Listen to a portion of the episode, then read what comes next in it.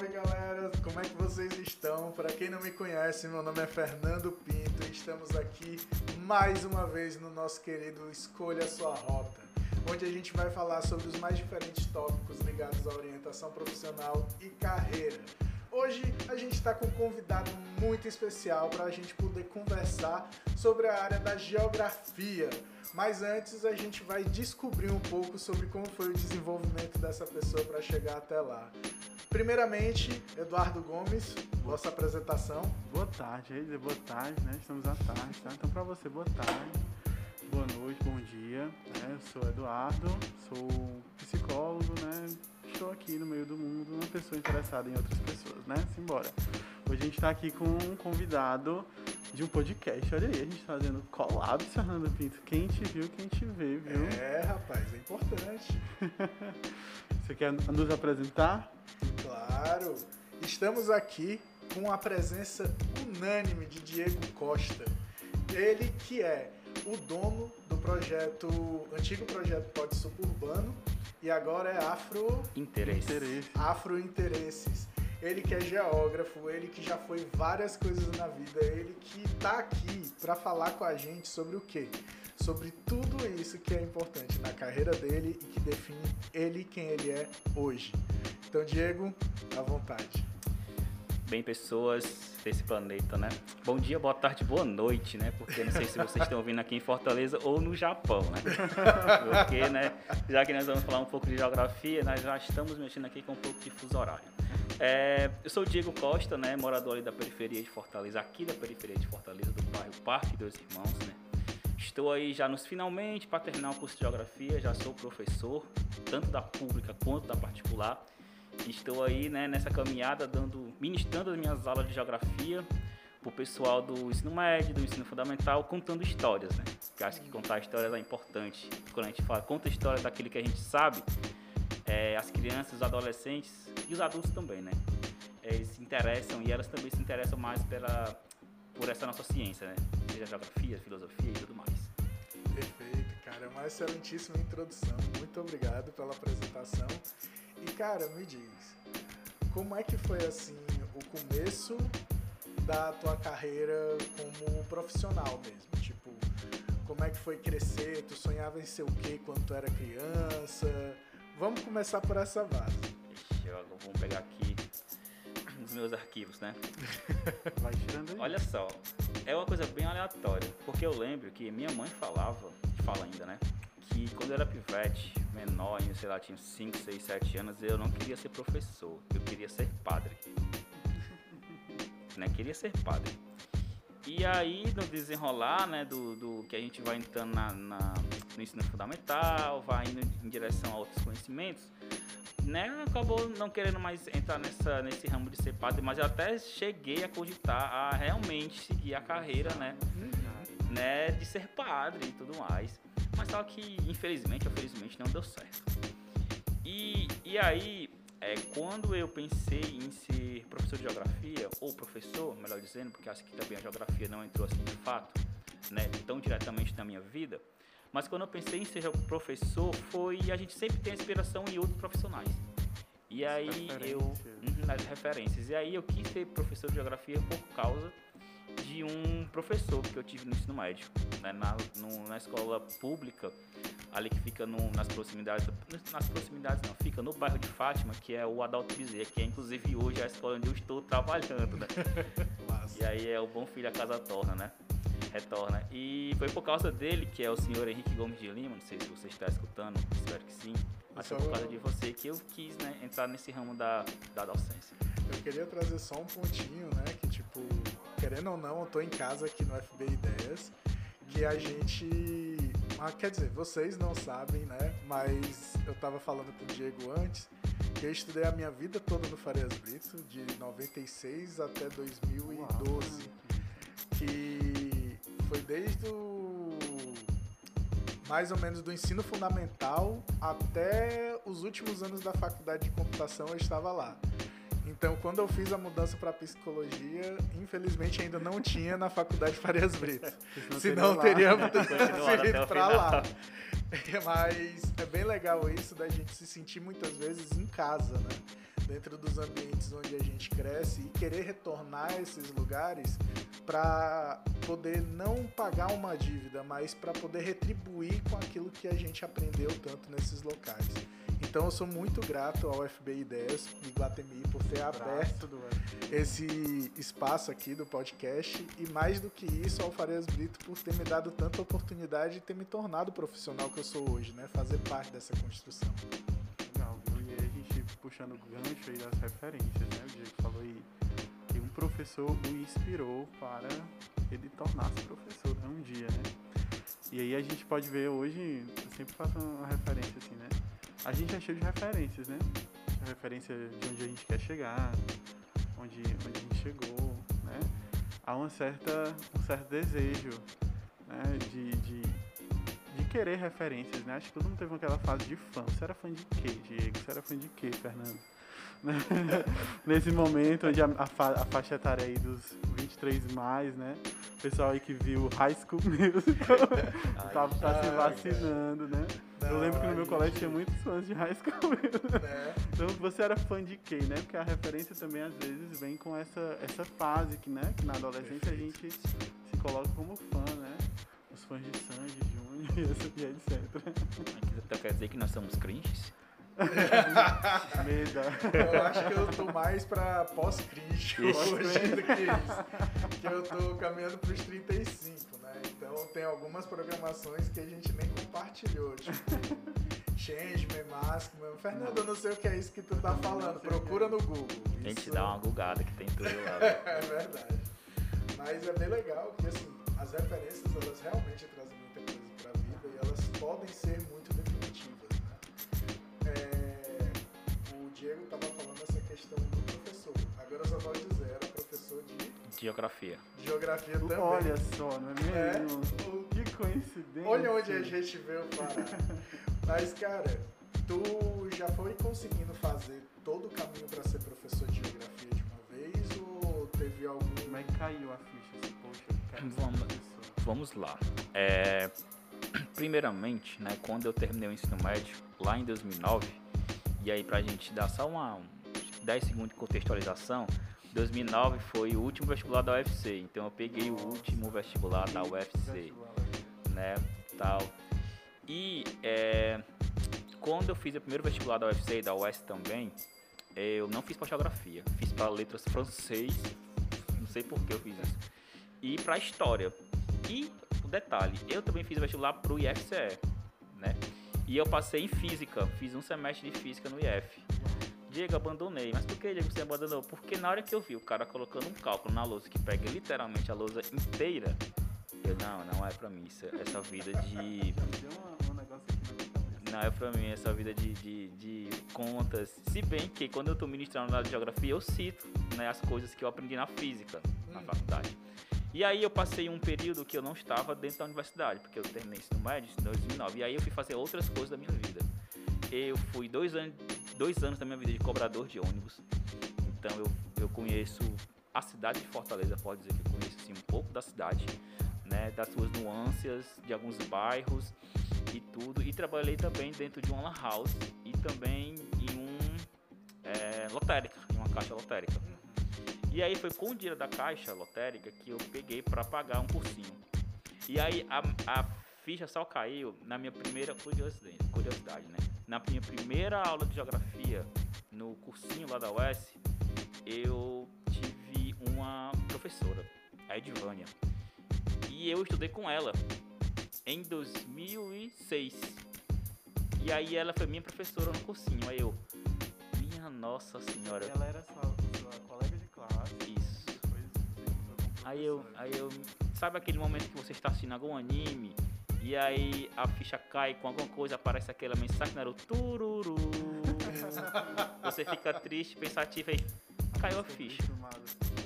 Aí, aí caiu a ficha, né? Aí, meu Deus, eu estou aqui é, em 2014. Né? Ela está sendo minha professora, ela foi minha colega lá em 2006. Então, tipo, aconteceu alguma coisa nesse, nesse período aí de mais ou menos 10 anos que alguma coisa aconteceu, né? Que, que não fez com que eu entrasse logo na universidade, né? E tal. Mas foi esse, foi o, o, o estalo, assim, que deu. Tipo, eu preciso entrar nesse negócio. Hum. fazer geografia. Você viu ali nela que era possível você ingressar na faculdade, Sim. na aula, né? Mais uma referência, né?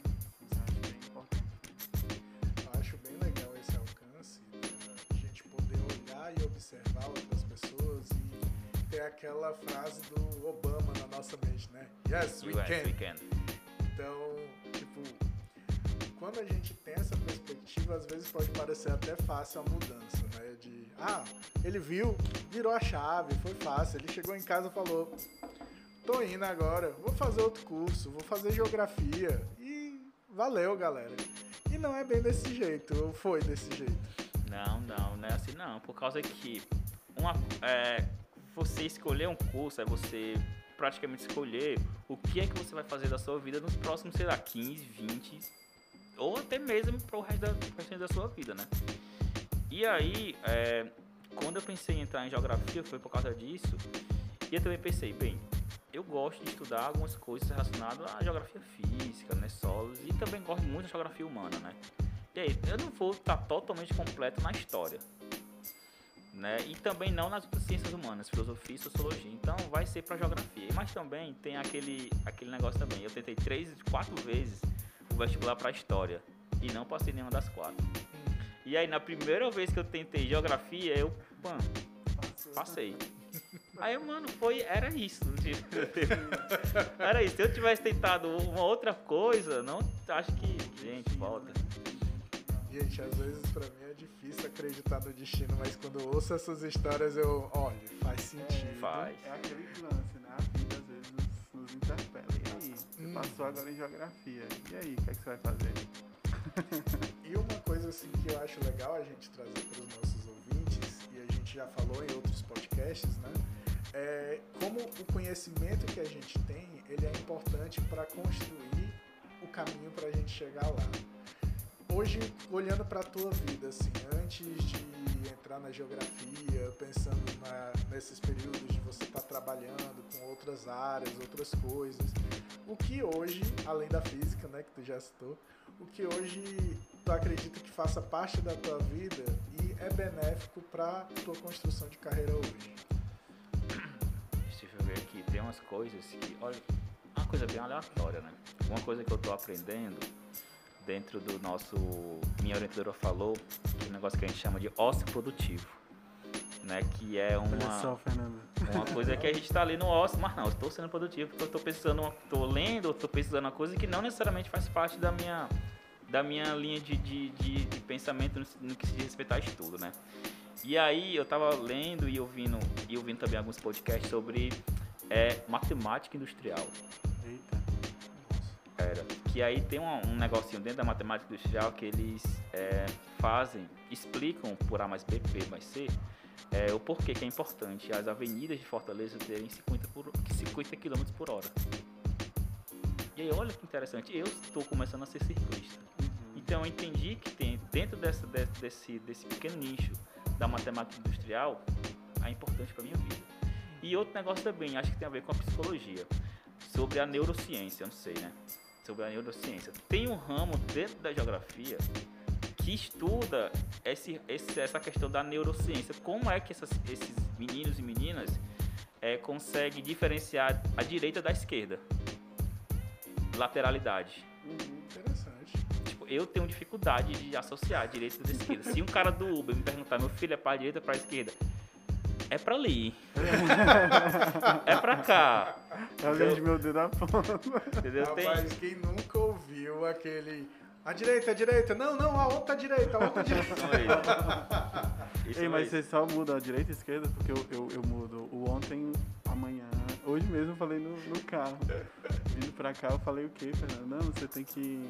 Enfim, falei alguma coisa, eu troquei o dia pela noite, sempre troco. Não sei qual é, qual é a minha questão, Fernando Pinto, me ajuda. Qual é a área da neurociência? Ele falou, vamos procurar agora a neuropsicologia Neuro- para avaliar a vossa cabeça, É, querido. viu? Eu digo, ah, É eu te encontro ontem. Eu sou desses. É desse. Como é? Tem aquela frase do Emicida, né? É, Chu jogou uma pedra on- amanhã. Mãe, não, jogou uma pedra ontem, Ontem. e acertou o pássaro hoje. Hoje. Tô um pouco Mais ou menos isso. assim. É sobre isso, né? Alguma coisa assim. Mas essa questão da Xuxa trata transcend... transcendente. Eita. É transcendente. Transcendente. Né? É transcendente. É, mas tem tudo a ver, né? Psicologia, tem a psicologia do trânsito aí, né? Porque aqui tem áreas, existem psicólogos do trânsito, pasmem, meu povo. É porque realmente aqui no nosso querido estado ainda é uma um fazer ainda muito negligenciado, mas existe sim psicologia do trânsito. né? Existe muita coisa que a geografia também pode até estudar, né? Não sei. É, Me corrija se eu estiver errado. Mas quando a gente para para pensar a questão de ambiente e tudo mais, paisagismo, tem uma área da geografia preocupada com isso, né? Tem, tem. Porque a gente. Porque assim, ó. Aí eu. Gente, eu sou professor, então Vai. o professor tem. Didática, A por favor, didática e tem também tem o lance de querer falar demais. Então aí, cuidado. A gente tá livre. Lá. O lance da, da geografia com isso é porque assim, é muito. É maravilhoso, porque eu sou literalmente apaixonado por aquilo que eu estudo e eu sou literalmente realizado dentro de uma sala de aula, seja ela presencial ou virtual, né? Infelizmente nesse momento Uau. que nós estamos. E aí tem uma parte da geografia que tem é, determinadas coisas que o estudante ele vai aprendendo. Por exemplo, não dá para um estudante começar estudando primeiro o espaço geográfico. O que é espaço geográfico? É uma coisa muito abstrata pra gente. É a relação do homem e da mulher com na natureza. Certo, Diego falou tudo, mas também não falou nada, né? Aí, aí, o interessante da geografia, dentro também desse, desse lado da, da psicologia evolutiva, né, que a gente estuda também na universidade, então fica a dica aí, galera. É, ok, a gente tem que começar com, com o estudante, com o aluno, do básico. Como assim, digo? Lugar. Qual é o lugar que ele tem mais afetividade? É a sua casa. Então, lugar já é um conceito da geografia. Ou seja, é um- uma relação de emoção também, porque o lugar vai lhe transmitir alguma coisa. E eu, e eu brinco com os meus alunos que assim, vai lhe transmitir uma coisa boa ou também uma coisa repulsiva. Uhum. Ou uma coisa repulsiva. Aí depois tem o que? A paisagem. Porque aqui a paisagem, já vai falou um geógrafo Milton Santos, né? É, tudo aquilo que a nossa visão alcança, né? Mas não só a visão, mas também a audição, o tato, o paladar. Então a paisagem também é um outro local em que a criança começa a reconhecer. Então nós temos dois conceitos básicos, que é o que? Lugar e a paisagem, que é aquela coisa que a gente começa a visualizar ou a sentir primeiramente. E aí depois a gente começa a passar para os outros pontos que são mais, podemos dizer assim, um pouco mais abstratos, como território, que já entra a questão da política, né? Uhum. Tem um poder insti- institucionalizado. Por exemplo, é, qualquer escola de Fortaleza é um território, porque tem um diretor. Uhum. O Brasil é um território, porque tem um presidente. E assim sucessivamente. E aí tem a região que tem características semelhantes, por exemplo, a região Nordeste. Por que, é a região Nordeste? Porque tem características naturais semelhantes, o semiárido, né, a Mata Atlântica, então. E o último ponto é o espaço geográfico, que é tudo. É a relação da gente, nós quatro aqui, com o meio ambiente. Qual é a nossa relação aqui dentro desse estúdio com a cidade de Fortaleza gravando esse podcast? Vai ter alguma interferência? Na, na- quando um- um- uma criança ou um adolescente estiver escutando e escu- estiver ouvindo, escutando a gente falando sobre, sobre esses processos, né? Olha, mãe, eu vi o Fernando falando sobre neurociência. O que é neurociência? Vou pesquisar. Pode ser que pela, pela primeira vez que ela escuta neurociência, pode ser que lá na frente, quando estiver no terceiro ano, eu vi o negócio de neurociência, pois tá aí, eu acho que eu vou fazer uma faculdade que tem alguma coisa a ver com esse negócio de neurociência, entendeu? Então, tem aquelas coisas que a gente grava na mente, que a gente fica ali, Tem a guardado ver no com nosso lugar e paisagem, né? tudo, tem tudo a ver. Então, a, a geografia, ela é ela é muito apaixonante para quem gosta e também para quem não gosta, galera. Basta vocês terem um professor que nem eu. Uau, Aí sim, meu amigo. Eu, eu gostava é de geografia cara. no ensino gostava real de geografia, achava massa, de verdade. Cara, eu gostava muito de geografia, porém eu fui criado numa metodologia muito assim rígida de ensino.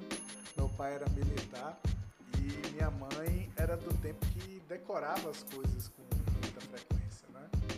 Então, quando eu fui aprender, eram questionários incansáveis, assim. Minha mãe pegava um parágrafo de cinco linhas, fazia oito perguntas naquele parágrafo.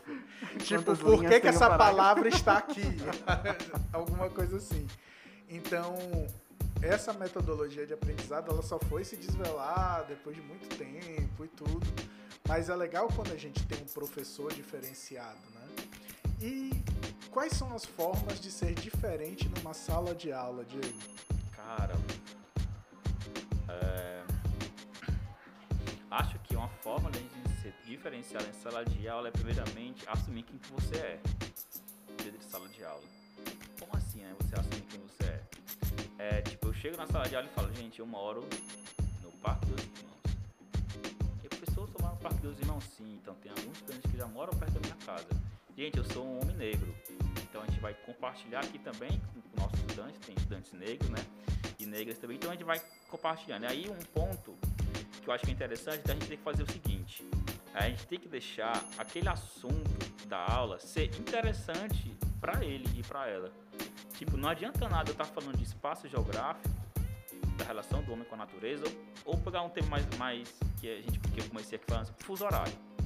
Porque um menino do sexto série vai querer saber que é, que 8 da noite aqui e 8 da manhã no Japão. Por que, que vai querer saber? Talvez ele nunca saia do Brasil. Talvez. E aí, o que, é que eu faço? Galera, vocês assistiram Naruto Shippuden? Já, professor. Vocês acreditam que quando aqui no Brasil 8 da manhã, lá no Brasil, lá no Japão é 8 da noite. E 8 da noite são o horário que os animes, alguns animes do Japão começam a estrear. Então que hora que vocês têm que acordar aqui no Brasil? 7 da manhã, né, professor? Pois é. Hum. Então eu acho que um ponto, e aí não vale somente para geografia não, vale para ciências também. A gente tem que buscar alguma coisa com que aquele estudante veja faz sentido. Faz sentido. Então quer dizer, professor, que se eu acordar às sete e meia da manhã, eu vou poder assistir o novo episódio de Dragon Ball Super. Uhum. Tal. E outra coisa também que eu coloquei, né, dentro de uma questão, foi o seguinte. É, gente, é, vocês assistem Naruto Shippuden no celular. O Japão, os japoneses, eles podem ouvir a Anitta. Por que, professor? Por causa da globalização. Massa. a globalização está em tudo. E a Anitta também, né? Com certeza. E, e eu falo, a globalização, pessoal, está em tudo. Desde que você abrir o Google Meet, Google Meet, não a empresa brasileira Google. Então você já está dentro da globalização. Não, pessoal, mas não estou não, tá, meu filho? Você tem um celular? Tenho. Então, você já está nesse mundo globalizado. Né? E essa coisa de pensar ou, ou, ensinar, né, a didática e tal, é algo que eu vejo assim recente, assim, né? Recente assim, dos 5, 6, 6 anos pra cá, né? Pensar em como eu. Não é que isso, que vocês, professores, não pensassem isso, mas eu acho que essa discussão né, tem interessado os pais, tem interessado os, os cuidadores assim, desses adolescentes, sabe? É, como é que eu posso promover isso né, dessa maneira? E aí tem todo um pensamento sobre essa, essa, faceta criativa que é a didática, né? Que como eu vou passar, né? com a gamificação e tantas outras coisas que a gente vê hoje em dia como recursos, né? Pra, pra fazer com que isso tenha sentido, né? Sim. Tem, tem um, um outro negócio que é assim, ó. A gente está numa escola, é, por exemplo, eu, eu dou, eu ano passado eu dei aula para para um garoto que é cego. Uhum. E também para estudantes que são autistas. Certo? É, uma coisa é você dar aula para um não cego, é presencial você vai criando ali as suas metodologias, né? vai fazendo uma maquete, alguma coisa do tipo. Sim. Como é que eu vou explicar placas tectônicas para um menino que é cego e está do outro lado do computador? Aí eu fiz o seguinte, gente, vocês têm é, dois livros, peguem dois livros aí. Vocês estão vendo esses dois, vocês estão sentindo esses dois livros? São duas placas. Quando esses dois livros se chocarem, é porque é o encontro de duas placas acontece o terremoto. Quando eles estão se afastando, esses livros são duas placas se afastando. Entendeu? E aí o menino colocou assim: Ah, professor, então quer dizer que uma cuesta, que é uma forma geomorfológica, é igual um escorregador. Porque tem uma parte que eu vou subir de escada e uma outra parte que é mais leve, que eu vou descer no escorregador. Eu, é, esse menino já aprendeu o que é uma cuesta. É. Já aprendeu o que é uma cuesta. Então, acho que são, são, essas, são essas formas né, que a gente tem que, que, é, que tentar fazer, porque também não é uma coisa que a gente tem uma receita de bolo e não, a gente também é, não aprendeu na universidade. Eu acho que né? se. É, não aprendeu na, na faculdade. E eu acho também que se, se tudo tiver receita de bolo, é que vai haver espaço para criatividade, né? Para espontaneidade. Acho que a gente que estar carente, né? A gente, é, a gente também é da geração dos tutoriais, né? Então, vamos fazer aqui um tutorialzinho e vai dar certo, né? Mas eu acho que esses, acho que o, o, Fernando falava disso no podcast da Cananda, sobre criatividade. Ela também colocou sobre criatividade, né? Que para ela criatividade é um repertório comportamental diversificado.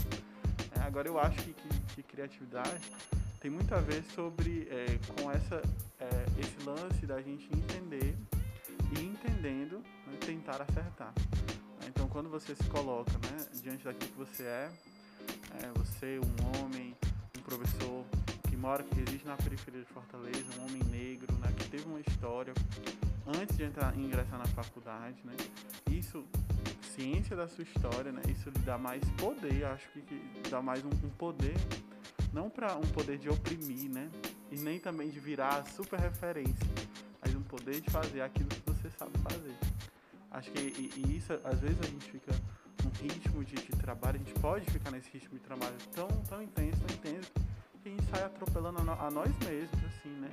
Passando por cima daquilo que a gente quis tanto, né? E enterrou por conta de, de, de compromissos, de tantas coisas. E eu acho que é, é legal essa pausa, né? De conciliar, né? Ter uma, uma, uma, vida conciliada, né? Com aquilo que a gente quer. Que é que aquilo que a gente quer não é tão somente é, fazer, as, fazer, né? Às vezes é, é conciliar, conciliar uma vida de trabalho, uma vida de família, uma vida enfim, uma vida de lazer, uma vida social, uma vida, sei lá, de ativismo, enfim, que, que isso pode acontecer. E às vezes a gente atropela, né? Tá tudo equilibradinho lá, mas a gente vai lá e dá uma, uma, uma estourada em um desses pilares e atropela, a gente vai se atropelando. Isso é muito ruim. Isso adoece, eu acho. É até legal a gente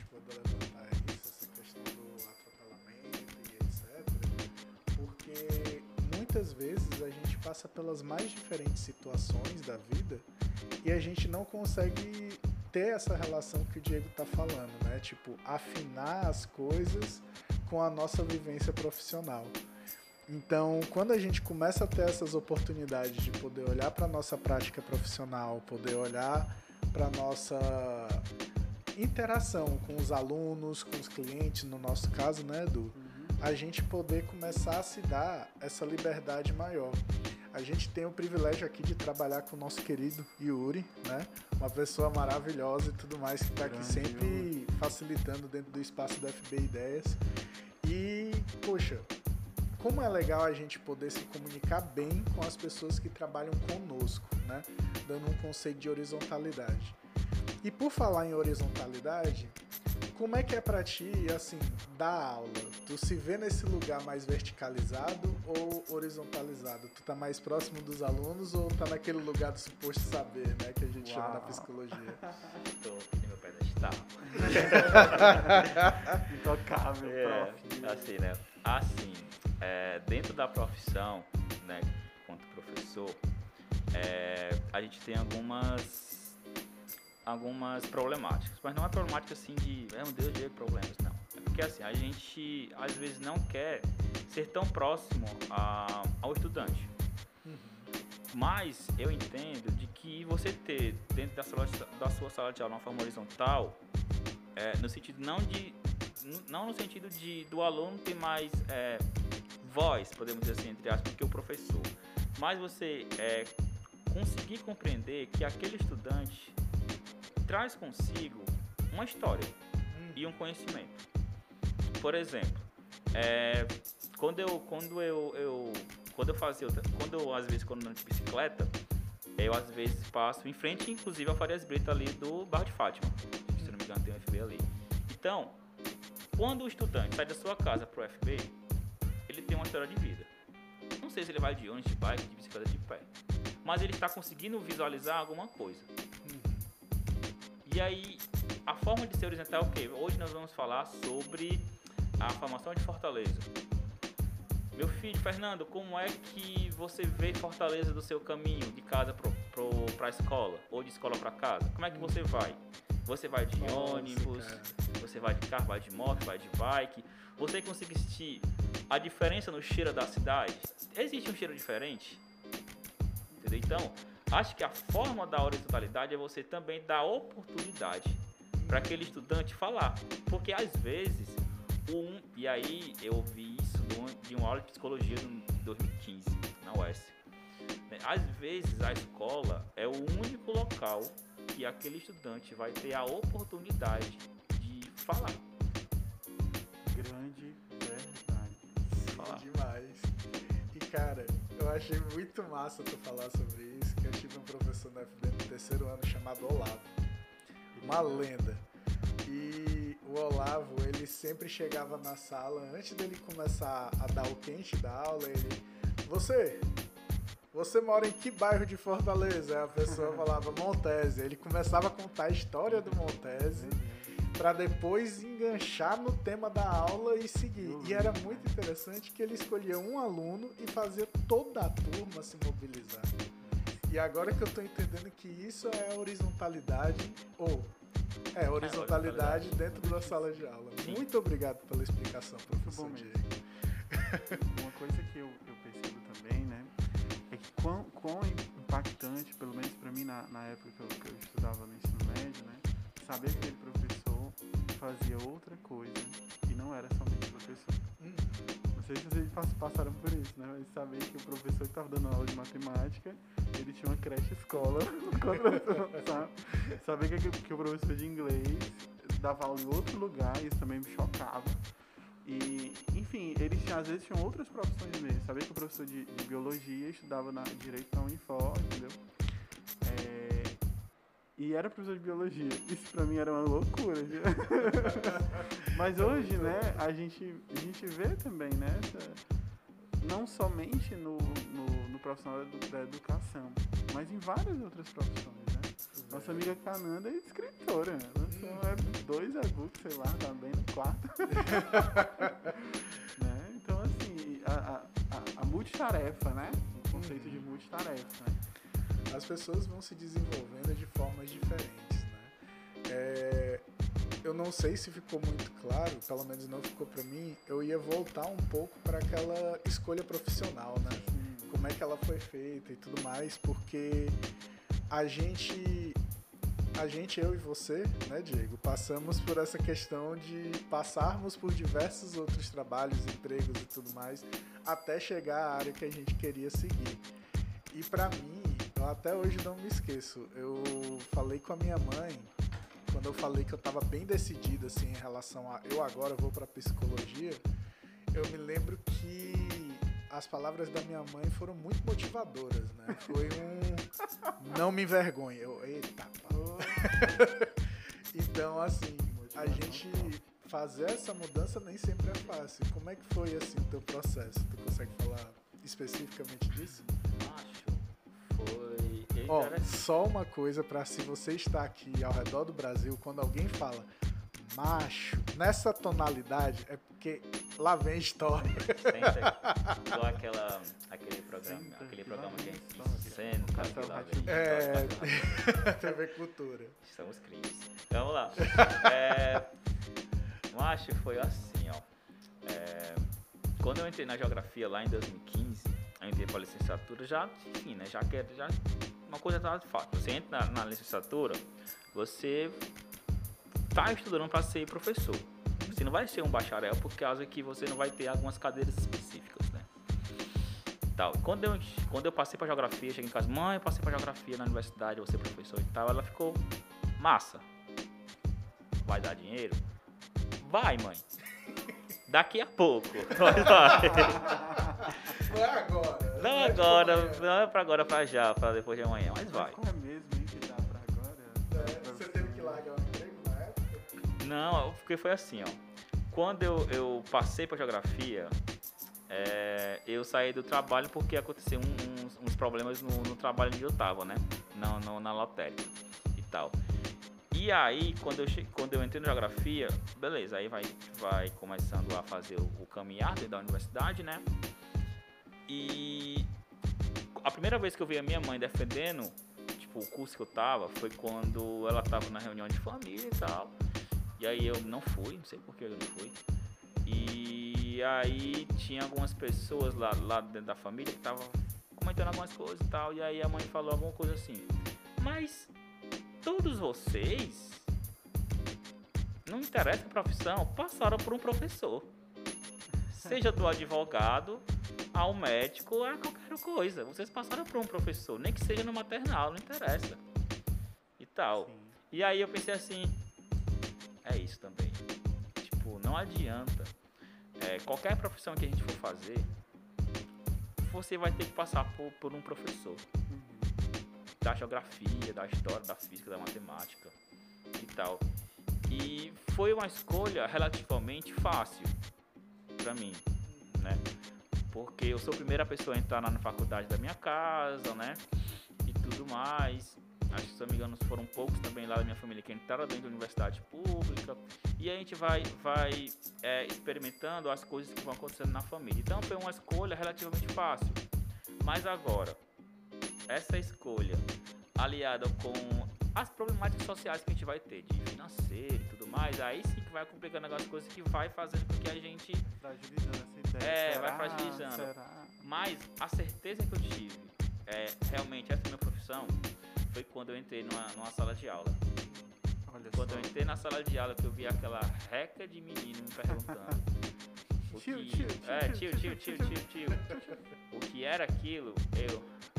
É, é isso. Não tem pra onde correr. Se eu escolher uma outra coisa, eu vou acabar voltando pra esse mesmo local. É interessante, né? Eu lembrei aqui da, da história do Fernando, né? Você passou quanto tempo na tecnologia aí, né? cara? Mas foram entre 2003 e saí em 2012. Mas você chegou a trabalhar e tal. Cheguei, cheguei. Eu Tava comecei né? estagiando no Cerpros. Aí fui para outra empresa de TI, Saí, passei um tempo desempregado. Quando eu fui para outra, eu estava em uma das melhores aqui do Ceará e fiquei trabalhando como analista de qualidade e teste nessa empresa. Eu já estava começando a consolidar minha carreira, já estava tirando certificação, já estava preparando isso, preparando aquilo, quando me deparei com a Aí psicologia quando você e sonhou com Freud, teve aquele movimento Né. fálico e Gente, muitas pessoas da psicologia começam com Freud. Eu comecei, na verdade, comecei, comecei mesmo com Miguel Nicoleles. Começou errado. Meu pai, ele sempre Nicoleles, aquele, aquele cientista, né? é neurocientista e tudo mais, que Olha- trabalhava na olha a reabilitação, neurociência. É, né, não? que deu chute lá na Copa. Exato, que não apareceu, infelizmente, mas ele faz muitas pesquisas importantes, inclusive na pandemia ele meio que mudou de área, né? Ele foi fazer o mapeamento do Covid. da Covid, de como estava se espalhando e tudo, e ele fez altos levantamentos científicos que deram super certo. Ele fez um diário dentro do canal dele que foi incrível, cientificamente falando.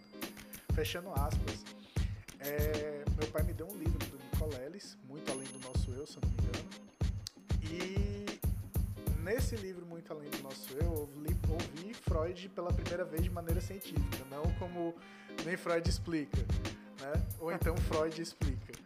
Ou então Freud e o rap. Só quebra, galera. Só quebra. Oda. Mas quando eu ouvi falar de Freud, depois de ter lido aquele livro, eu fiquei, meu irmão, eu preciso conhecer esse cara.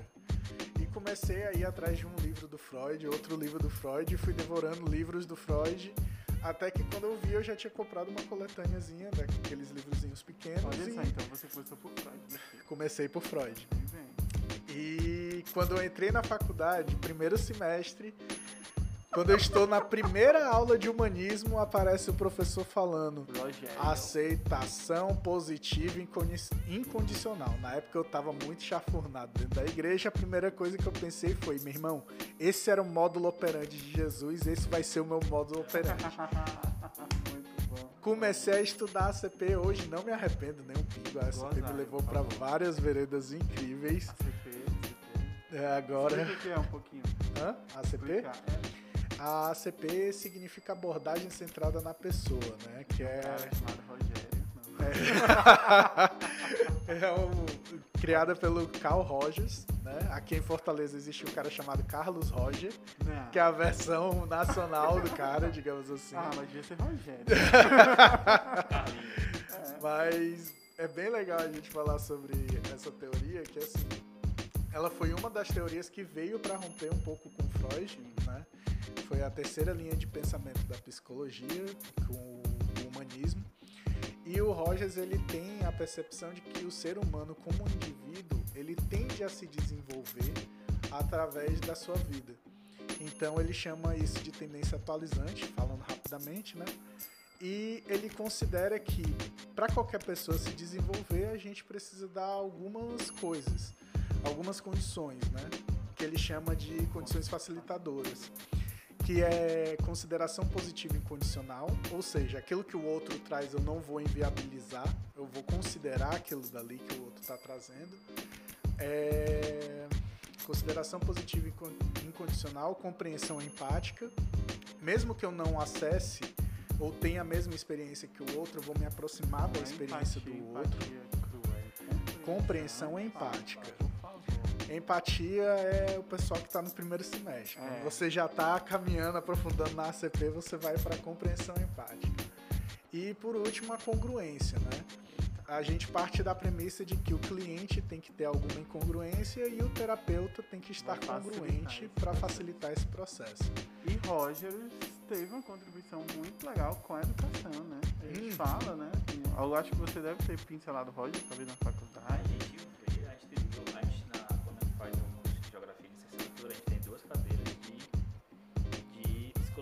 Psicologia, evolutiva e psicologia da aprendizagem. Interessante essa coisa da, da É. psicologia evolutiva. Entendeu? É? E aí a gente vê duas cadeiras, né? Eu tive aula de psicologia evolutiva, uma aula só. Eu nunca tinha ouvido falar. É, é bem, mas eu não é bem, bem Não diferentona, assim, diferentona. Tá legal, né? Ruim não. Só que, tipo. É, a, diferentão. a, profe- a galera, o professor, a professora falava algumas coisas da psicologia evolutiva, da aprendizagem, a gente falava assim. Professora, isso não vai dar certo. Porque não isso é campo das ideias. Quando a gente chega lá no chão, não vai praticar. Mas só que aí, é, quando a gente está dentro de sala de aula, a gente vê que quase tudo em que a gente vê de teoria, a gente consegue não executá-las é, fielmente, mas adaptá-las para nossa realidade. Tem uma coisa que eu vi dentro da, dentro da universidade, que é a. Agora eu nem lembro como é, eu vou falar aqui um termo, mas eu nem lá, lembro. Galera, vai lá. pesquisa no Google. Da sala de aula invertida. Ah, sei. Pô, a galera falava muito de sala de aula invertida e eu. Que é isso, né, velho? Blé. Blé, né? E aí, quando, e, aí, e aí quando eu fui, é, fui falar sobre isso lá na escola, né? E, mas, Diego, isso é a sala de aula invertida, sabia? Eu, é, Uau. pois tá aí. É porque eu estudo muito, né? Eu não me prendo a nomes ou estereótipos. mesmo. Conceitos E o que é conceito pra você? são os meus. Pois é, então foi exatamente isso. E aí, o Fernando falando sobre algumas questões aí, né? Sobre. é, Consideração positiva incondicional. é, essa, esse paranoia aí. essa palavra grande. Né? É, Eu tenho uma sigla. a gente, enquanto professores e professoras, né, a gente não tem uma, uma formação continuada né, sobre a psicologia, por exemplo. né? Uhum. Como, como comportar dentro de uma sala de aula quando está vendo algum, alguma problemática com um aluno, né? Com um aluno e tal. E aí, é, quando a gente vai, começa a, a- a perceber alguns termos da psicologia, do serviço social, a gente tende, a gente começa a compreender que tem algumas coisinhas que a gente faz na sala de aula que são parecidas com isso. Sim. Só que a gente não, não tem a, a noção do, do conceito propriamente dito. Se alguém me perguntasse o que era aquele que eu estava falando em sala de aula, eu, gente, estou fazendo, mas o que é isso eu não sei, né? e tal. E, era, e, é, e é sobre isso, Então, né? bom, E tá é tudo bem, né? Isso é muito legal porque isso é a experiência, né? É, o próprio Rogers, às vezes, o pessoal chegava, olha, esse pressuposto aí foi dito por fulano de tal, no tempo tal, tal, tal, e ele, é, bom pra ele. Eu vi isso daqui também, foi da minha prática. Pois é. É uma característica, né, da- É, psicologia. A gente muitas vezes precisa ter a mente aberta para ouvir que outra pessoa já tinha pensado e dado o nome a isso, mas isso não invalida a nossa experiência como professor. E como o Roger está nos visitando aqui, né, Rogério, é, nos visitando aqui, é, ele fala também, né? Vale, meu Deus, agora eu me perdi. Não, mas eu vou falar sobre essa, essa coisa do, do, do professor, né? Escutar, né? Sobre a escola ser um espaço de escuta, né? É, eu acho que hoje, mais do que nunca, né? O professor consegue muitas vezes, é, antes, né? Uma intervenção da, da, da, educação infantil, esse menino enxerga direito, manda pro, pro oftalmologista. Eu comecei a usar óculos assim, né? Então, né? É, é, o professor enxergou isso, né? Porque em casa talvez eu não, não ninguém enxergasse isso mim. E a escola como esse, esse lugar de, de escuta, né? É, e, mas se é um lugar de escuta, precisa que alguém é, escute, né? Então, eu acho que o professor muitas vezes exerce esse papel. Eu já tive a oportunidade de estagiar em algumas escolas e, e era desse jeito, né? Muitas vezes os professores iam até a equipe de psicologia da escola preocupados porque tinham escutado coisas muito pesadas, assim, né? Coisas críticas que evidenciavam adoecimentos ali psíquicos naquele momento mas que aquele aluno não tinha coragem de buscar o psicólogo da escola, mas sim é, buscava o professor, esse ponto de referência, de cuidado. A gente também tem uma, uma, coisa que eu vejo muito, Diego, não sei se você pode concordar comigo, a gente também tem um, uma, uma marca, uma chaga social, né, que é a falta de paternidade, né, assim, né, nós já somos, sei lá, terceira, quarta geração sem pai, né, isso é um dado estatístico, né, pai às vezes até no registro. E muitas vezes eu percebo isso na escola, né? Que um professor, especialmente os professores é, das disciplinas do Fundamental 2 ensino médio, né? Eles ocupam um lugar de paternidade muito grande naqueles, naquelas pessoas, um lugar de referência paterna muito grande, né? E, e isso é algo, né, muito demarcador na vida de um adolescente, né? Por isso que fica, né?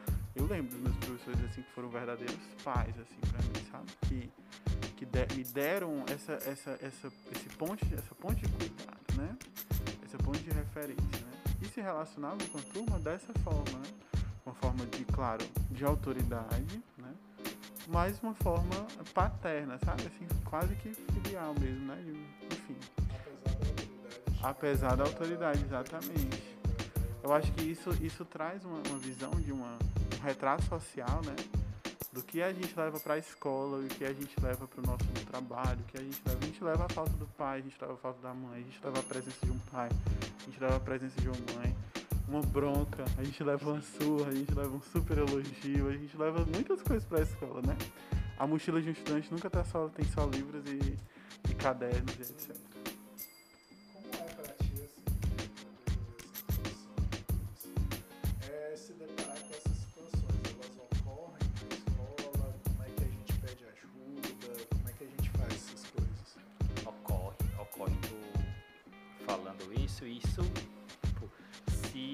vocês perguntarem para qualquer professor, entenda professor ou professora, né? Vão falar de experiências sobre esse, sobre esse tipo. E, e é interessante como a gente. O que eu vou falar agora vai voltar para o começo do podcast. Porque essa referência que a gente às vezes não tem, né? De, do pai, né? É, são referências. E aí, quando você não tem uma referência, você vai procurar referência em algum em, algum, em alguém, em alguma coisa, né? E aí eu lembro que quando eu estava no ensino fundamental, eu gostava muito de heavy metal, ainda gosto muito de heavy metal. Então as minhas referências eram cantores de banda. Tal. Hoje as minhas referências também são aqueles meus cantores, inclusive em 2016 o show do Iron Maiden no Castelão foi o melhor show da minha vida, né? Mas as minhas referências hoje são outras, ou é, conseguir ver outras referências além daquelas. O Freud, por exemplo, não o Freud o psicólogo, né? O Freud o rap pode ser uma referência para um estudante. Eu não conheci o Freud o rap. Né? né? Pode ser uma referência para o estudante. E aí, quando acontece essas, essas ocasiões, quando a gente não tem uma. A gente percebe algumas coisas, por exemplo, eu dei aula para um menino que era autista, só que ele não tem laudo. Eu não tenho assim a competência de falar esse menino tem autismo. A gente, a gente só a gente lê algumas coisas e acaba identificando, né? Uhum. Mas ele não tem laudo. E o que a gente faz?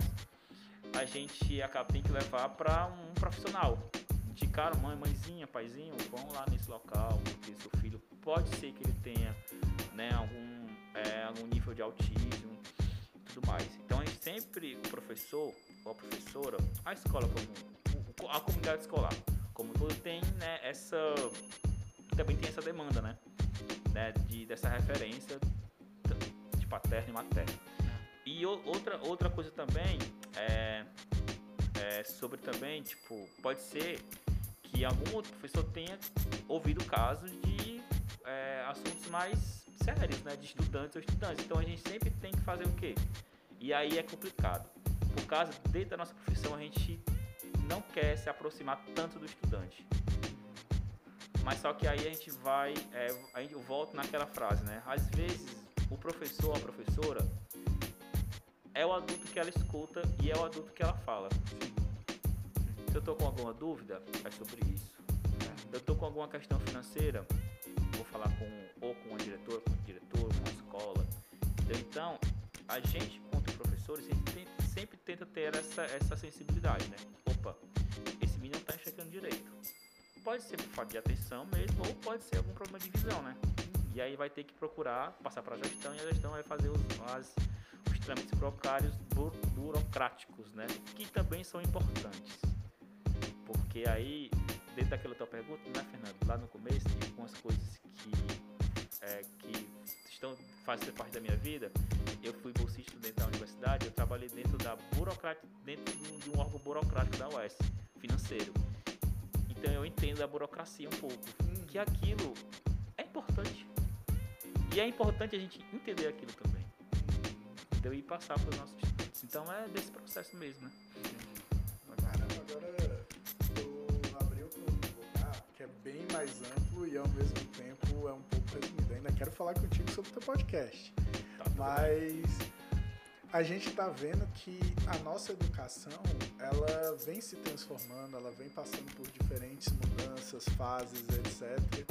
E muita gente começou a questionar isso há anos atrás e agora estão começando a incrementar.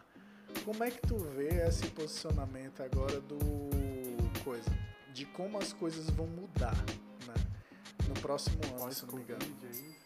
Ah, não, sim, não. ensino médio. É. Tá. Sim. É, eu entendo o seguinte, que reformas são importantes. Reformas são importantes. Você está na sua casa, não tem um andar, você vai querer reformar. Uhum. Vai querer subir um andar, é uma reforma. Reformas são importantes. Mas não uma reforma é, vertical, né? mas sim uma reforma horizontal, com uma participação, diálogo e conversa com todos Todos, todos, todos, todos. Tipo, desde o, da merendeira, da tia da merenda, da escola, ao passando pela gestão, pelo corpo de professores, estudantes e pais. Então, é, são coisas que toda a comunidade escolar tem que estar sabendo, ciente do que, que vai acontecer. Né? Do que, que vai acontecer com, a, com essas reformas. Entendendo né, que reformas são importantes, mas a gente tem que refletir né, e pensar com que tipo tem que fazer essa reforma, como é que está acontecendo essa reforma, né? como é que vai impactar nos nossos estudantes, como é que vai impactar daqui a cinco anos. A gente sabe que vai ter um impacto desses dois anos de ensino remoto. Vai ter um impacto na frente. Já tá rolando, né? Já tá de, de evasão escolar, né? De meninos que deixaram de, de estudar para começar a trabalhar, enfim, coisas que, né? né da, da sociedade como um todo. Mas e essa reforma como é que vai impactar mais para frente? Será que vai ajudar esses meninos que não estão no ensino médio? Como é que eles vão entrar sabendo que esse, ensino médio mudou? Porque, e aí eu peguei é, no meu fundamental estudos sociais. Então eu estava dentro da reforma, da, da, da retirada dos estudos sociais, né, do retorno da, psicologia, da filosofia, história e geografia. Né? Uhum. Então eu estava dentro da reforma. E não foi uma coisa do dia pra noite, foi uma coisa gradual. Paulatina, né? Então eu acho que as reformas são importantes, mas nós temos que ver como é que está sendo feita, né? E, e como é que vai chegar no impacto da gente, professores, porque é também uma resistência da gente enquanto profissionais da docência, né? É, sem saber como é que vai ser a questão de carga horária, enfim, vai começar na burocracia e tudo mais. É um impacto muito grande, né? Mas aí é, é, tem essa, essa questão da reforma, né? Mas eu acho que a gente pode pensar, você me deu uma deixa pro, pro pós-Covid, né? A gente vê aí uma evasão escolar imensa, especialmente dos alunos que precisavam trabalhar, precisavam fazer alguma coisa por aquela família, né? Alunos que não tinham acesso à internet, tantas, tantas coisas, né? Tantas.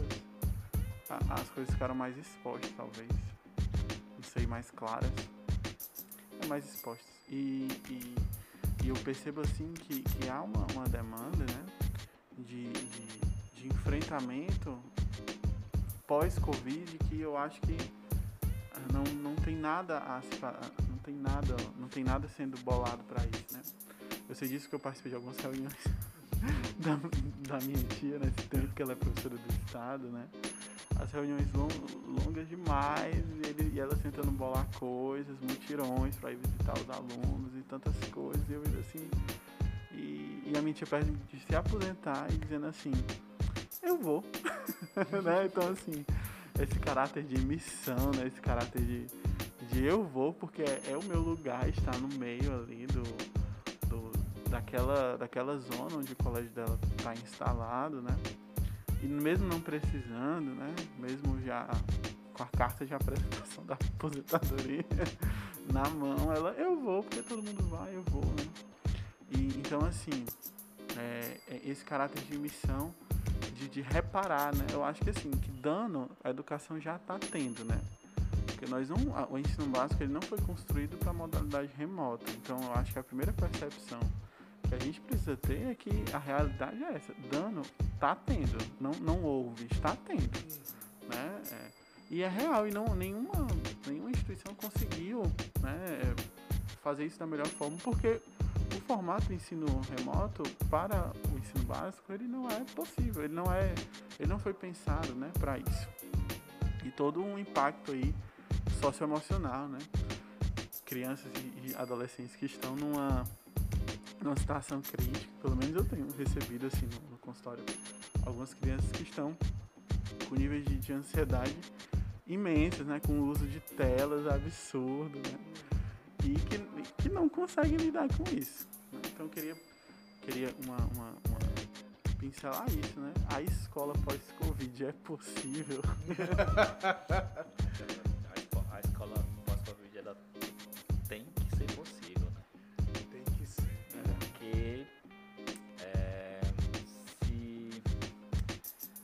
tem um negócio que a gente estuda, vai vai, né? O acadêmico.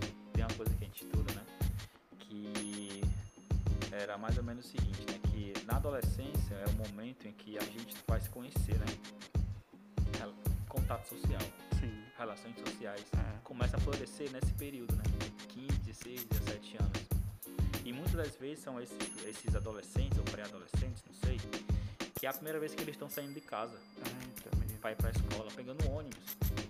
Então, tem eu tô dando, tô dando lá na escola, tem alunos do segundo ano que estão no segundo ano do ensino médio, não estudam perto do, da escola onde uhum. eu tô trabalhando, tem que pegar ônibus, né? Uhum. Mas só que eles nunca foram na escola.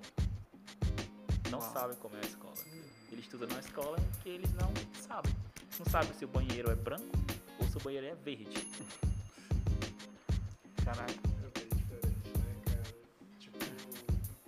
Cresceu muitas vezes habituado com a gente agora lidar com esse surrealismo de é verdade. caramba, redescobrir isso aqui, redescobrir os espaços, redescobrir rotinas, né, é. regimes também, que nem todas as escolas estão 100% integrais, então é muito difícil a gente ver a educação hoje com o olhar de ontem. Quando a gente via, sei lá, literalmente há um ano e meio, dois anos atrás, a gente parava para pensar, pô, vamos fazer um aulão pela internet, transmitir e tudo mais. Era quase que impossível. Farias é. Brito foi um dos inovadores daqui que ele trouxe a... Antigamente tinha o FB. FB no ar, se eu não me engano, que era o programa que eles tinham na, TV, na TV Cultura. Ah. Na TV, na TV Cultura. Eles utilizavam o smartboard na época, eu acho que era 2005. Trabalhei nessa época com eles. E foi muito massa, assim. Então, a gente começar a ver que tá tendo mais acessibilidade é bom. Mas a forma que a gente teve que se adaptar a isso é bastante complexo, né, cara? Foi que uma- foi um Uma tapa. reforma empurrada, né? Um atropelo. Que um atropelo. É, de fato. Eu acho a última coisa que, que eu quero pontuar aqui, né? É sobre essa perspectiva de, de trajetória, né? Só queria esclarecer que isso é uma doce ilusão, viu? Ok. A última coisa Ah, que eu tá. quero pontuar aqui. Ui, ui, ui. Sempre é a última coisa. É, Saideira nunca é a última. Mais um. o, o, o professor Diego teve uma, uma história aí que ele trabalhou, né? Trabalhou por um tempo, né? E a gente vai com, com, com coisa que a gente já falou aqui no podcast em episódios antigos, sobre circunstância, né? Então, às vezes, certas circunstâncias fazem com que a gente trabalhe, fazem com que a gente esteja num local que você não gosta, que não, que não tá valendo a pena pra você, mas por uma circunstância você precisa estar naquele local. Uma necessidade, né? Talvez essa evasão imensa que a gente está enfrentando aí de, de alunos saírem da escola também seja nesse, nesse, nesse ponto, né? De, de eu preciso estar trabalhando porque eu preciso ajudar a minha família, né? Então veja, é uma, é uma circunstância, né? E as circunstâncias tendem a passar. Assim, Sim. né? Tendem, né? É, mas é muito difícil estar ciente das circunstâncias, sabe? Então, poxa, eu- eu- beleza, eu tô trabalhando hoje, eu preciso trabalhar hoje, é, porque eu quero entrar na faculdade no futuro. É, esse plano de entrar na faculdade no futuro é o que faz eu me submeter a essa circunstância. Mas é difícil você ter essa consciência de que você pode. Especialmente, né, na nossa, enfim, especialmente assim nos jovens de hoje, eu vou colocar isso. É difícil saber que você pode, né? Se empoderar de si, então, assim, eu vou fazer isso aqui já mirando naquilo ali. Sim. né? É, parece que a gente está num, num- num limite social de que, que a gente não pode fazer isso aqui agora para mirar ali, né? É difícil sair desse, desse, dessa zona de, de- Não é zona de conforto, não acho que é, que é esse odeio essa, esse termo zona de conforto. É, Corta a minha zona de conforto. eu não gosto desse termo zona de conforto. É a Eu minha zona, né? O que tu estás querendo falar é aquela coisa de assim. Me ajude, Fernando. Existem aqueles limites, aquelas crenças limitantes. também, Exato. que a gente olha para nossa perspectiva de futuro e pensa, não, isso daqui É, não vai tipo, eu não vou nem começar porque já não vai dar certo. Eu até queria aproveitar isso e já Pois. levar a bola pro nosso querido Diego, de tipo assim, o Diego, até onde eu entendi, ele não tinha muita pretensão com podcast suburbano, né? Ah. E quando a gente menos espera, estou aqui navegando pela internet e aí aparece um anúncio. Votação dos quatro melhores podcasts negros do Brasil. Quando eu olho, lá está. Podcast suburbano. Uau? Podcast suburbano. Troféu. Cara, como é que foi assim, tipo, geografia, podcast, tá entre os quatro melhores do Brasil em relação à negritude. Foi um relâmpago, né? Foi literalmente relâmpago. Cara, ah, eu. O primeiro podcast, né? Que. O primeiro episódio foi em agosto do ano passado, então fez um ano já, né? A gente falou sobre literatura e cinema negro. Então, o podcast suburbano foi um podcast criado por essa pessoa que você fala, né? O Diego. Que tinha a, a ideia de falar assuntos relevantes para a sociedade. Pra gente. Nosso, nosso dia a dia, nosso cotidiano sempre com uma, uma, uma vertente puxada para dentro do movimento negro, para mim, para a negritude do Brasil e tudo mais, né? Cearense, principalmente, né? Diego, quer dizer que o pessoal de outros estados não é, não é, não vale? Não, vale com certeza, com toda certeza, mas, porém, contudo, todavia, vamos dar uma O lugar, é, né? Vamos lugar, dar uma focada no lugar, né, ao, ao, ao Ceará, Vamos Né? geografizar justamente. a coisa. né? E aí, dentro desse, desse, desse processo, vamos quebrar a bolha e tacar o Ceará dentro, Hum, né? E aí surgiu com essa ideia, né? E aí a pretensão era gravar conversas com alguns amigos meus e tal. Uhum.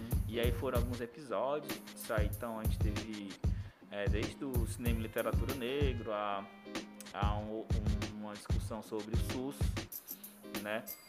A uma discussão sobre futebol, Uhum. né? Sobre também a um, a um artista aqui é, de Fortaleza, que ele tem um CD, que é o Matheus, o Matheus fazendo rock. Então a gente vai, é, fui diversificando um pouco, sempre com a temática né, da, da negritude.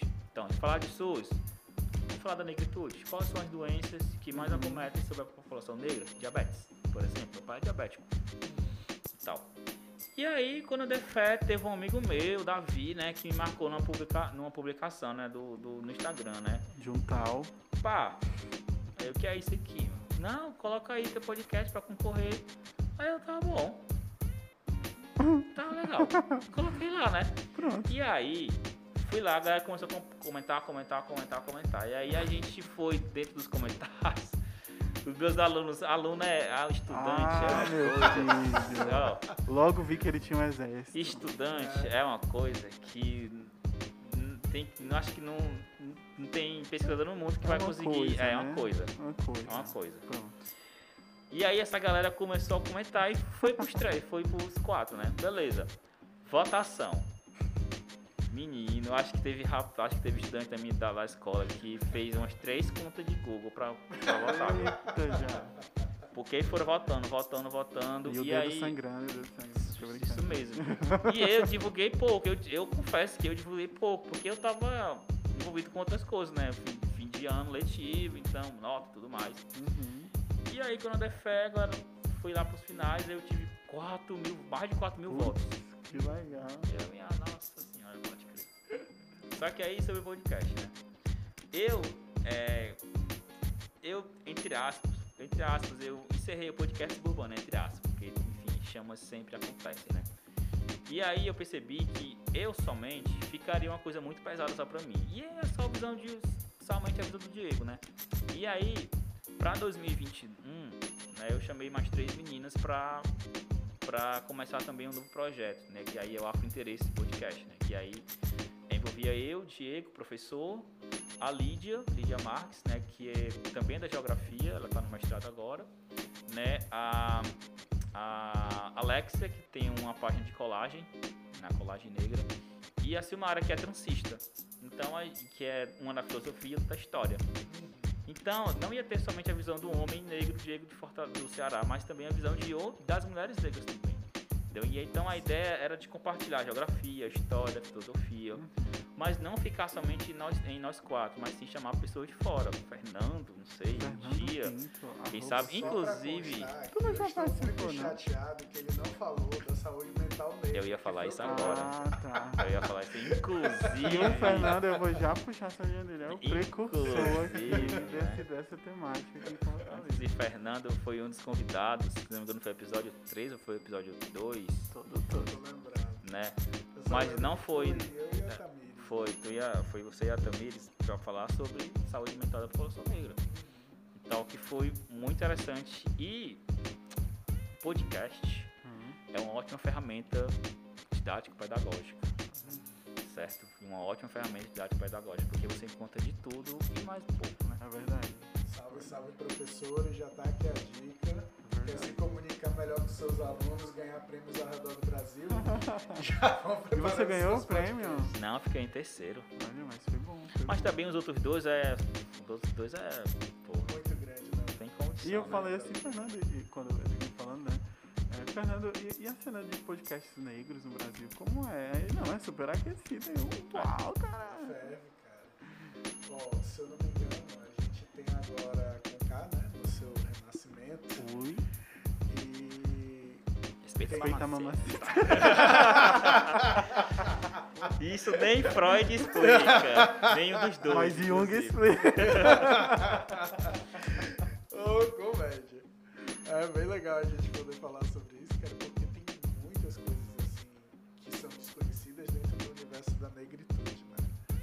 Mas é um privilégio a gente estar aqui uma das pessoas que chegou ao top 3 do Brasil. Porque, Arrasou, graças Que- aos seus alunos né, maravilhosos. porque, cara, é surreal a gente ter um podcast crescendo, se desenvolvendo e tudo. E tu conseguiu conciliar essa realidade de ser professor e ter um podcast com uma considerável fama. E agora tu tá mudando esse projeto.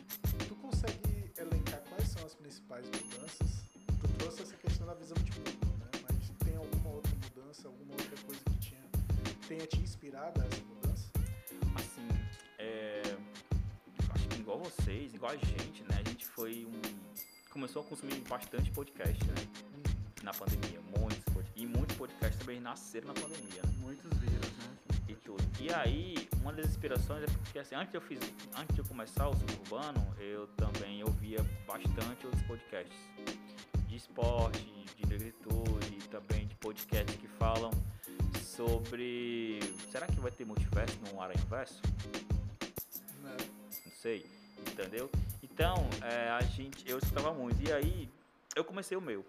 Só que, uma não, é, não é nem a questão do trabalho em si, da dificuldade de você gravar e tudo mais, mas de você ampliar é, e agregar mais público. Tem mais gente escutando, que é importante, Uhum.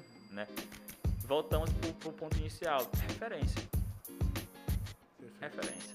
Quando eu levei a Tamires pro podcast suburbano e depois para uma palestra na escola virtual, é para eles perceberem o quê? Tem uma mulher negra sendo psicóloga. Então, galera, tá rock, tá certo. Tem professor de geografia negro dando aula. Então, galera, tá rock, tá certo. E doutores, médicos, advogados e tudo mais. Entendeu? Então, é, a visibilidade do podcast é para dar voz também, né, a essa, essa pra gente. Eu fiz podcast com meus estudantes, por exemplo, para saber a opinião deles sobre a pandemia. Massa. E foi massa, muito massa mesmo. E é muito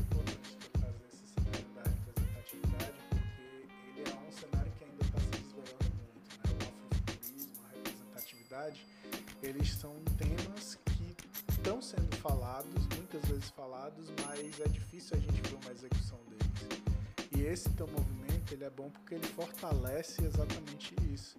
Ele vai trazendo uma cultura nova para as pessoas que precisam sair dessa cultura mais antiga, né? Poder estar mais livres para poder se expressar, poderem estar mais livres para poder iniciarem seus projetos e afins. Eu acho revolucionário a gente poder trazer isso, porque é uma revolução que não precisa de armas, mas é uma revolução onde a gente traz as nossas vozes e os nossos corações para frente. Eu acho isso muito massa, cara. Meus Trazemos, parabéns. trazemos armas e livros, ou vozes e livros, né? Uhum. Então, Ah, armas e livros. Mas é isso aí.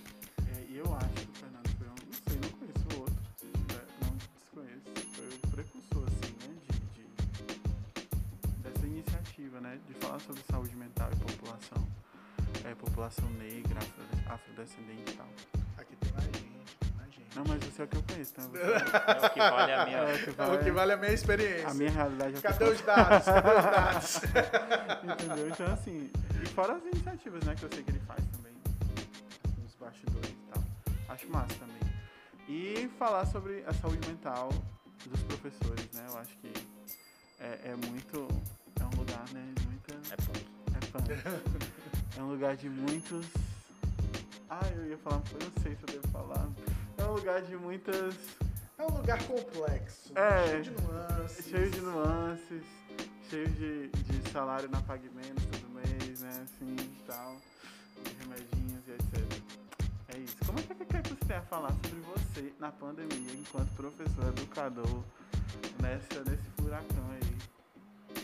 Mensagem de aluno às três da manhã. Ah, oh, Acho que isso reflete várias coisas, né? Ai, Acho que é, a, nossa, a nossa profissão, enquanto professores e professoras, dentro, dentro da pandemia, foi uma das profissões que a gente não parou, né? é. A gente estava em casa, pô, estava em casa, mas, tipo, a, Às vezes trabalhando mais, né? trabalhando mais, tudo, né? E aí tem uma coisa que acho que eu vejo muito a sociedade, a sociedade como geral. Falar de saúde mental dos estudantes, que é importantíssimo, importantíssimo a saúde mental dos nossos estudantes. Mas a gente volta, se um professor, um professor não está com a saúde mental boa, ele não vai ter condição de dar uma aula boa. Seja, seja ela presencial, seja ela virtual. Tal. Então é interessante a gente começar a pensar também como é que está a saúde mental dos nossos professores e professoras. Desde aquele professor que a gente ama de paixão, que usa memes do Naruto para falar de homofobia, eu, aqueles professores que a gente não tem é, uma afinidade. Mas por que, né? Que ele não tá, ou ela não tá é, ministrando uma aula que quando era no começo da pandemia era um, no final da pandemia era outro. Por que aconteceu isso? Qual foi o, o que foi acontecer nesse espaço, nesse tempo todo? É. É importante. Professores, uma vertente, uma categoria, né? Categoria profissional que todo mundo passa pelas mãos de alguns professores durante a vida. Os jovens passam, a gente já falou tanto aqui do professor como referência, do professor, enfim. Mas o professor que também sofre, né? Por uma demanda de trabalho, às vezes, agressiva e excessiva, né? E- e de tantas outras nuances, né? É, tive a oportunidade de atender um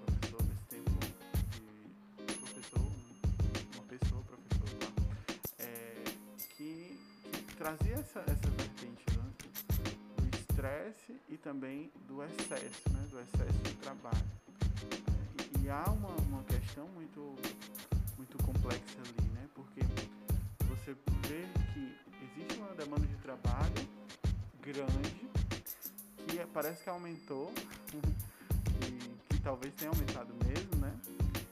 Mas também que não havia um suporte e essa relação de, de distanciamento entre aluno e professor que era tanto mantida com algumas escolas e etc veio dar uma, uma, uma unida, né? Assim, é, é, uma é- aproximada, Isso né? é louco, por causa que no presencial a gente tem, mantém a distância, né?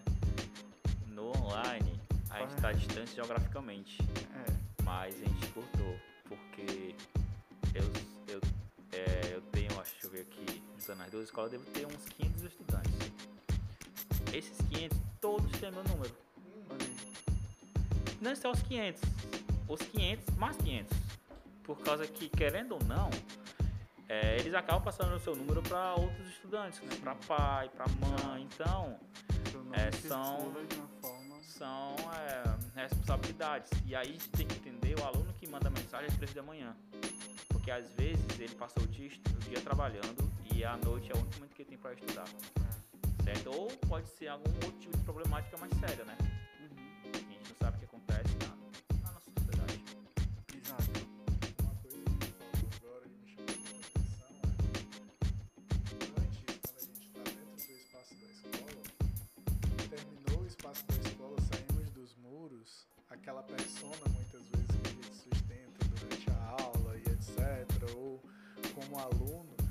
ela se desfaz ali, é tipo uma mágica, é tipo Cinderela. Você passou do portão, valeu, falou, entendeu? Você tá entregue à vida. É agora como a gente tem um contato, apesar de não físico, né, de estarmos compartilhando o mesmo espaço físico, a gente agora tem um contato muito mais íntimo que é o quê? A qualquer hora eu posso lhe acessar. Então é muito diferente esse tipo de paradigma do paradigma antigo de educação.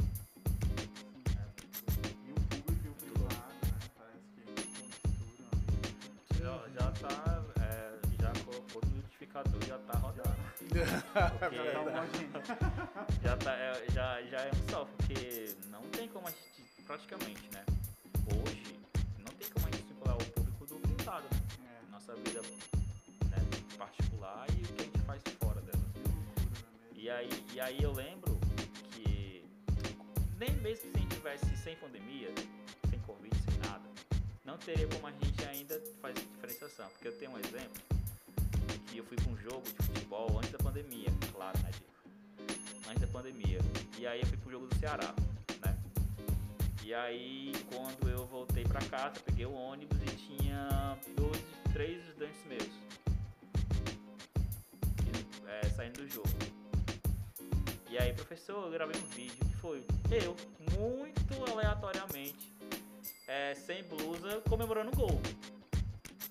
E aí, eu olhando Você assim, sendo eu, torcedor num estádio. é, e aí quando eu cheguei na, na sala de aula, que a minha aula era só na sexta-feira, então, domingo era o jogo. Tenho que esperar até a sexta-feira pra falar. E quando eu cheguei na sala, ei professor, fiquei sabendo que o senhor era Saramor.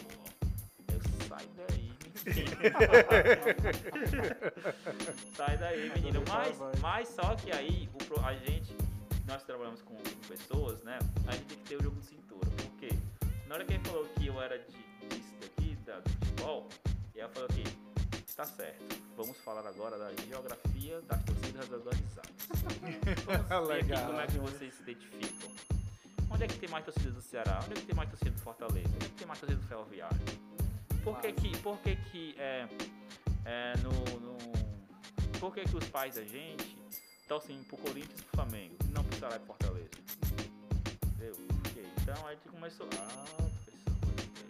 Aquela jogada de tipo, eu vou chegar bem pertinho do senhor agora. Opa! Não vai não. Vamos aqui, vamos pra matéria, vamos estudar. Isso aí. Isso aí. Né? Se divertir, estudando. E Diego, deixa eu te perguntar, quais são as tuas perspectivas de futuro, reconhecendo o que tu tem hoje? Acho que. Penso. Penso que minhas perspectivas de futuro são o seguinte: quando eu entrei na universidade, a perspectiva era se formar e entrar em sala de aula. Hoje, a minha perspectiva é me formar, entrar em sala de aula e tentar al- algo a mais, ou um mestrado ou um doutorado da vida. Por quê? E aí entendamos, né, galera? É importante o nosso trabalho dentro da educação básica nossa função social, né, dentro da educação, quanto professores negros e tudo mais. Mas também entendemos, mas também eu entendo que se não tiver um professor ou uma professora negra dentro da universidade,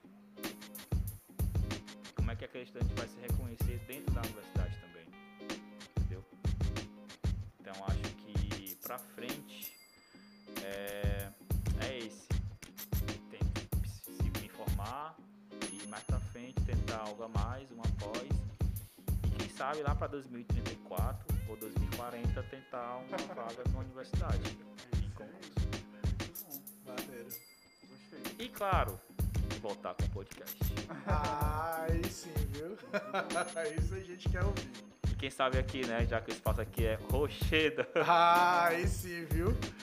Novamente, é sempre importante a gente agradecer ao FB Ideias, porque, cara, isso daqui mudou muito a qualidade do nosso podcast para vocês, galera.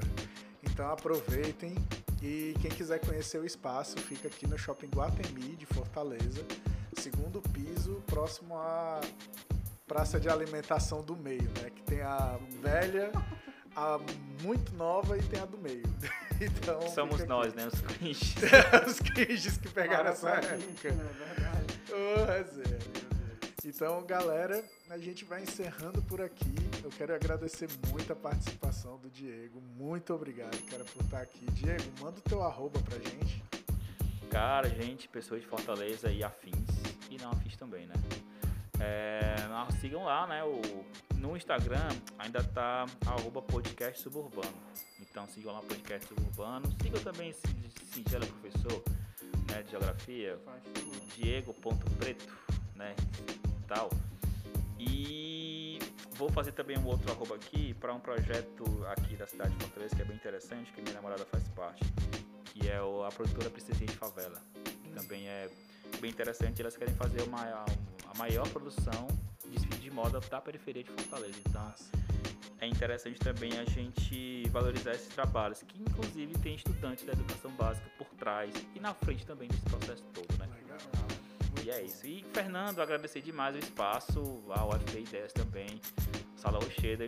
A única coisa, entre muitas aspas, viu, galera, negativa é porque nós estamos atrás aqui de mim tem a praça de alimentação. Então, né, sai daqui, você já fica com aquele sentimento de foi massa, vou comer alguma coisa. Vamos celebrar. E é isso, galera. E galera, é isso. Façam um podcast sobre o que vocês quiserem. Façam um podcast sobre, sei lá, a vida de vocês, que é interessante, interessantíssimo. Maravilhas. A gente, pra fechar, a gente tem de praxe uma palavra que define esse nosso encontro, mas é só uma.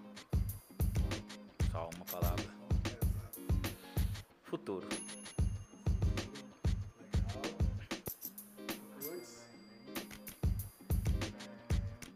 Eu ia falar ideia. não, não, mas eu vou falar. Eu acho que, que eu vou botar. Lugar. Agora homenagem. a gente vai pela primeira vez nesse podcast ouvir a ilustre voz do nosso produtor de som, Yuri. Do FB. Yuri, qual a palavra para esse encontro? Ah, cara, tô até nervoso, porque assim, você sempre tá aqui atrás, né, das Já coisas os e tal, bastidores. nos bastidores, na operação, mas sempre atento, né, ali aos assuntos e o que é debatido. E, cara, fiquei muito feliz quando o Diego, né, falou sobre a importância do cara se preocupar como professor, né, com o que o aluno tá levando para a escola, entendeu? E ali dentro daquela mochila, eu também de periferia sei muito bem, que o cara não carrega só livros, entendeu? O cara carrega uma trajetória muito difícil para chegar até a escola. Ou seja, o que leva o cara a aprender uma fórmula de Bhaskara se em casa ele não tem uma boa relação com o pai dele? Se em casa o cara não tem, vamos supor, né, a gente sabe muito bem que o cara não tem nenhuma mesa para estudar. Por que, que ele vai estudar se o que ele quer mesmo é comer, sei lá, é, na frente da favela tem um McDonald's e o cara quer mesmo é comer um McDonald's em vez de estar ali e tal. Então, o objetivo do professor, né, eu enxergo assim, né, é motivar o cara, né, através da empatia, a palavra que eu tenho a deixar que era para ser só um, mas esse é o meu momento. É, é a empatia, né, através da empatia, mostrar para ele que é através daquele estudo, certo, que ele vai poder alcançar o objetivo dele como pessoa e enfim, que aquilo é importante, entender a dor do cara, né? Você como preto, lá na, na escola, né, como professor, como negro lá, é referência para outras pessoas e que é muito interessante isso. Parabéns. A palavra é empatia. Só pra complementar, I- Iago, né? Yuri. Yuri. E é, e é sobre isso, porque o Fernando é uma referência. É verdade. Entendeu? O Fernando é uma referência, Diego é uma referência. Assim como a Beyoncé é uma referência, mas entendamos os locais geográficos, né, galera? Beyoncé é referência, mas é, eu respirei o mesmo ar da Beyoncé quando eu vim pra Fortaleza. Sim. Show. Eu fui, eu tava. eu fui, eu tava lá. Mas com o Fernando você pode tocar. É verdade. Tá aqui na nossa frente. Você pode chamar. Só não pode tocar muito, Ah. Então, Entendeu? Então, galera, é, é sobre isso. É sobre isso mesmo. Entendamos as nossas referências que temos próximos das nossas casas. Muito bom. Muito obrigado, cara. E assim, eu vinha pensando numa palavra, sendo que eu mudei quando eu comecei a ouvir as palavras do Yuri. Que a primeira participação do Yuri foi muito ímpar, diga-se de passagem. O fechamento devia ser dele, por um acaso. então eu vou dizer alegria. Uau. É a palavra que resume esse momento de hoje. Então, pessoal, muito obrigado a todos que nos ouviram até aqui. Esse papo foi muito legal. Muito obrigado pela presença do Diego. Obrigado, Diego. E ao UFB Ideias por aceitar o nosso projeto, estar aqui dando apoio e tudo mais. Como eu falei, fica no Shopping Iguatemi, aqui próximo à Praça de Alimentação Média. E galera, semana que vem a gente volta com mais entrevista no nosso podcast. Estaremos com a Kelly Cristina, ela que é designer e vai apresentar um pouco desse universo e também da assim, das diferentes ideias de como o designer pode trabalhar. Kelly, Então, Kelly é referência, viu? né, também, olha lá. Não pode trazer brincadeira pra cá não, rapaz. Então, muito obrigado a todos, um grande abraço, valeu! Falou. Valeu, galera.